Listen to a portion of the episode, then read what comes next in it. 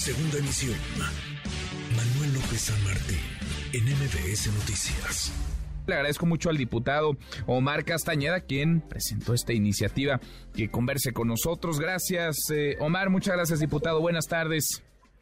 Mi estimado, buenas tardes. Este, con el gusto de saludarte, saludar a todo el auditorio. Estoy a punto de subir a tribuna, pero con el gusto de poder platicar de esta importante iniciativa en beneficio de todas y todos los mexicanos. Gracias, sé que es un día movido allá en Cámara de Diputados, un día clave también para las Fuerzas Armadas. Eh, de volada, te robamos dos minutos. A ver, diputado, ¿de qué va esta iniciativa? ¿Cómo está pensando Morena? ¿Tú cómo estás pensando que el ejército pueda hacerse de la operación de una aerolínea con fines comerciales?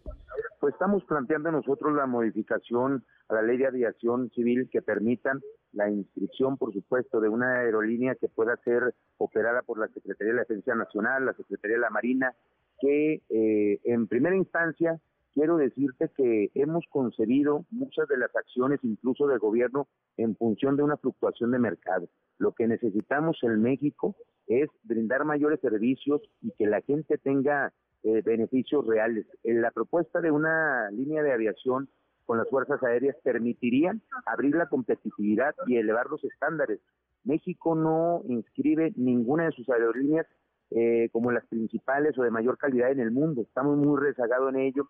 Apenas tenemos operando siete aerolíneas de 60 concesiones que hay y eso que ocasiona pues que hay encarecimiento en las tarifas, que hay eh, demora de manera velada por parte de las este, aerolíneas, incluso uno de los temas que, se, que he discutido yo mucho es el padecimiento que tienen los usuarios en la sobreventa de boletos y de manera a veces hasta cínica los eh, eh, operadores de las aerolíneas simplemente eh, hacen oídos sordos a los reclamos de los usuarios.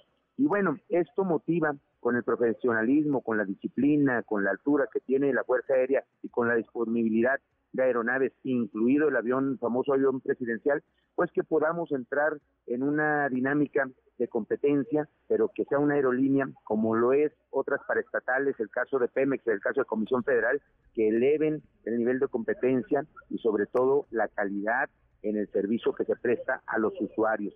Tenemos una saturación en el aeropuerto de la Ciudad de México, tenemos eh, siempre una visión en cuestiones de rentabilidad de las acciones de las aerolíneas y no en función del beneficio a los usuarios.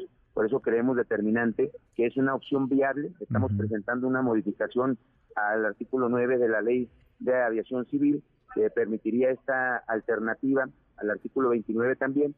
Y eh, pues la finalidad eh, es eh, que el ciudadano de a pie, que el ciudadano que en ocasiones tiene que ir de negocios, de salud, por diversas motivaciones, este, pues tenga un servicio de mayor calidad, prontitud y que tenga sobre todo el respaldo de que va a llegar a su destino con bien, que va a llegar a su destino de manera adecuada. Tú sabrás que los eh, pilotos se forman en las escuelas de aviación de la Fuerza Aérea. Los mejores pilotos de México han egresado de la Escuela de Aviación de la Fuerza Aérea y este pues eso nos va a garantizar también que esté eh, de manera adecuada funcionando esta futura aerolínea. Sin duda. A ver, la competencia siempre es buena para los usuarios, indudablemente, porque a mayor competencia, mayor calidad en los servicios, bajan los precios. La pregunta aquí es si el ejército debe o puede meterse en estos eh, territorios. No se ve en todas las partes del mundo, en todos los países, que las Fuerzas Armadas tengan una aerolínea eh, con fines eh, comerciales. ¿De dónde saldrían los aviones? ¿Los arrendaría, los compraría la propia Secretaría de la Defensa? ¿Cómo, cómo estaría funcionando? ¿Cómo estaría operando? Me imagino que desde Santa Lucía, porque en el Aeropuerto Internacional de la Ciudad de México, pues ya, ya no hay demasiado para dónde crecer, diputado. Es correcto.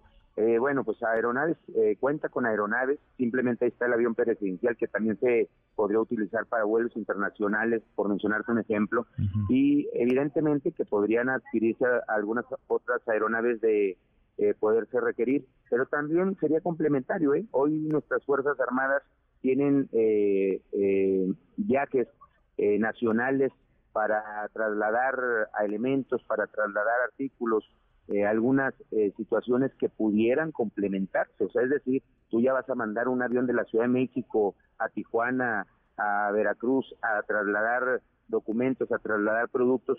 Bueno, El tema es que esa capacidad instalada que tienen los aviones se puedan utilizar para trasladar pasajeros y que aprovechemos también para que el intercambio de documentos, de, artículos entre eh, nuestras Fuerzas Armadas pueda irse por ahí y reduces costos y eh, eh, aprovechas la, la capacidad instalada que tiene toda la Fuerza Aérea. Mm, pero todas las personas, o sea, los usuarios nos podríamos subir al avión presidencial en algún en algún vuelo, digamos, a lo mejor la ruta que sigue es, eh, no sé, México-Cancún, por ejemplo, y, te subes al avión presidencial y viajas en el avión presidencial.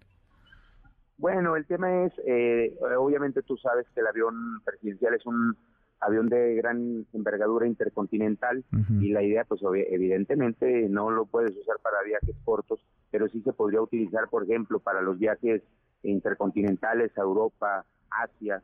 Entonces creo que esos serán las letras pequeñas que habremos de revisar, pero ahorita lo que nosotros estamos haciendo, atendiendo a lo que tú comentas de que no hay un antecedente y no se ve la posibilidad, pues bueno, estamos generando el marco normativo que permita de manera legal este, a las Fuerzas Armadas poder participar, que no será mañana tal vez, pero la idea es que se abra este escenario y que México pueda ser pionero este, en este tipo de acciones a nivel mundial. Aprovechar la capacidad instalada que tiene para incluso reducir costos operativos de los que las mismas Fuerzas Armadas este, desarrollan. Bueno, no pocos diputados han dicho y dirán que ¿Qué más le hace falta al ejército mexicano? El ejército que hace tareas de seguridad, que construye aeropuertos, que ha construido, está construyendo también el tren Maya, ahora operaría una, una línea aérea. ¿Es darle demasiado poder al ejército?